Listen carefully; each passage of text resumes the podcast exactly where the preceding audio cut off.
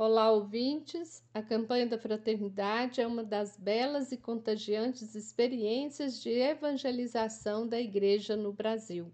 Como se sabe, ela acontece durante a Quaresma, tempo de mudança de vida e chamada conversão.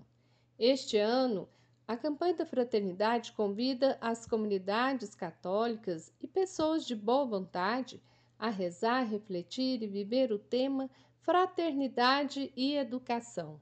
O lema extraído do livro de Provérbios 31, 26. Fala com sabedoria, ensina com amor.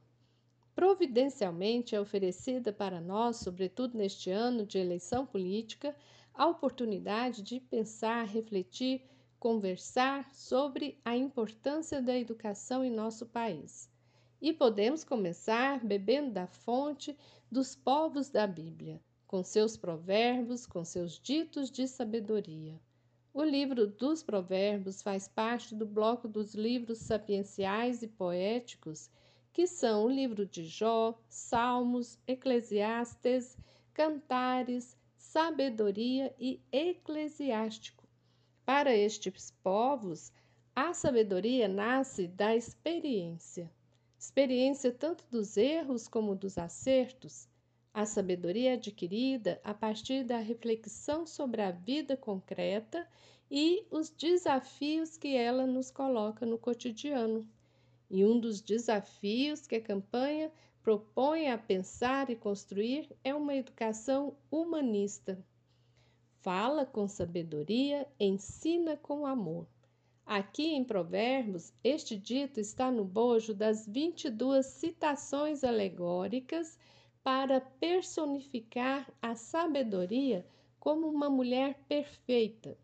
Sabemos que a sabedoria já fora personificada em vários textos, tanto do primeiro como do segundo testamento. Em Provérbios, capítulo 8, 22 e 26, a própria sabedoria faz, vai dizer que fora criada antes de toda criatura. Em João, no primeiro capítulo, versículo 1, a sabedoria estava junto de Deus no ato da criação. Em João, a sabedoria é personificada na pessoa de Jesus Cristo.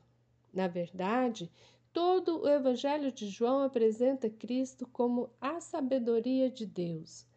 Para nós cristãos é importante relacionar Jesus com a sabedoria, pois ele, com sua sabedoria, com seus ensinamentos e práticas, nos mostra um caminho de construção de relações fraternas e justas, pois o Evangelho é a experiência de vida de Jesus que pode iluminar o nosso caminhar hoje. E é por aí que a campanha da Fraternidade de 2022 nos convida a discutir a educação, construir uma sociedade mais humana no amor de Jesus Cristo.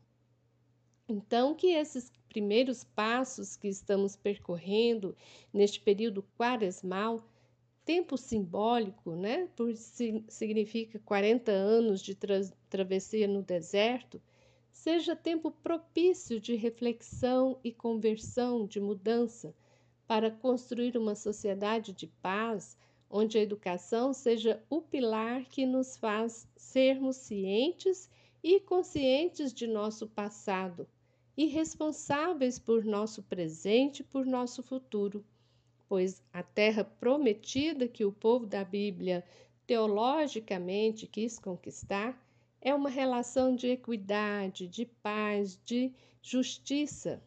Para nós cristãos, a terra prometida é a conquista do reino de Deus, do projeto de Deus para a humanidade, já neste mundo. Você ouviu o comentário do Evangelho feito por Simone Furquim Guimarães, do Centro de Estudos Bíblicos do Planalto Central. Este é o podcast Naciana, do blog Coletivo Naciana.